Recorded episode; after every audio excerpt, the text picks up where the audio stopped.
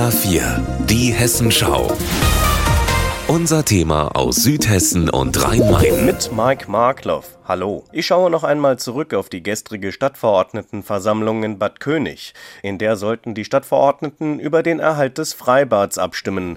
Vor der Sitzung sind rund 100 Bürgerinnen und Bürger zusammengekommen, die sich mit selbstgebastelten Transparenten dafür stark machen. Zur Demonstration aufgerufen hat Thomas Riedel, der Sprecher der Bürgerinitiative für den Erhalt des Freibads. Wie viele in Bad König ist er der Meinung, das Bad muss zeitig saniert werden. Die Stadt weist verschiedene Baugebiete aus, jetzt gerade wieder ein neues oben an der Karl-Weibrecht-Schule.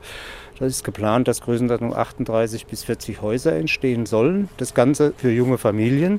Junge Familien heißt meistens auch kleine Kinder, die auch schwimmen lernen müssen. Wir haben ein Problem auch, dass viele Kinder eben durch Corona auch nicht mehr schwimmen können.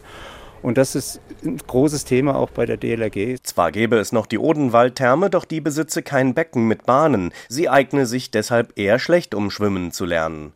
Außerdem sei das 2020 wegen technischer Mängel stillgelegte Bad viel mehr gewesen als ein Ort, um Sport zu treiben. Viele Bad Königer wurden mit dem Bad groß und es war eigentlich immer im Sommer nicht nur für die Kinder, das war also wirklich auch ein sozialer Treffpunkt. Also es sind Leute runtergegangen, haben sich da gesonnt, haben ein Schwätzchen gehalten, Basketball gespielt, Volleyball gespielt. Das war wirklich ein sozialer Treffpunkt über Generationen hinweg. Die Stadtverordneten debattieren am Abend leidenschaftlich. Letztlich stimmen sie aber doch einstimmig dafür, dass die Stadt unverzüglich Voraussetzungen schafft, dass das Bad für dreieinhalb Millionen Euro saniert wird. Der parteilose Bürgermeister Axel Muhn zeigt sich nach der Abstimmung enttäuscht. Er plädiert dafür, noch einmal über die Kosten zu beraten. Denn die gestiegenen Kreis- und Schulumlagen, das Defizit der Odenwaldtherme oder auch die neue Kita im Ortsteil Zell belasteten derzeit die klammen Kassen der Stadt. Wenn wir es finanziell abbilden können, dann werden wir auch alles dafür tun, dass wir das schnellstmöglich wieder sanieren.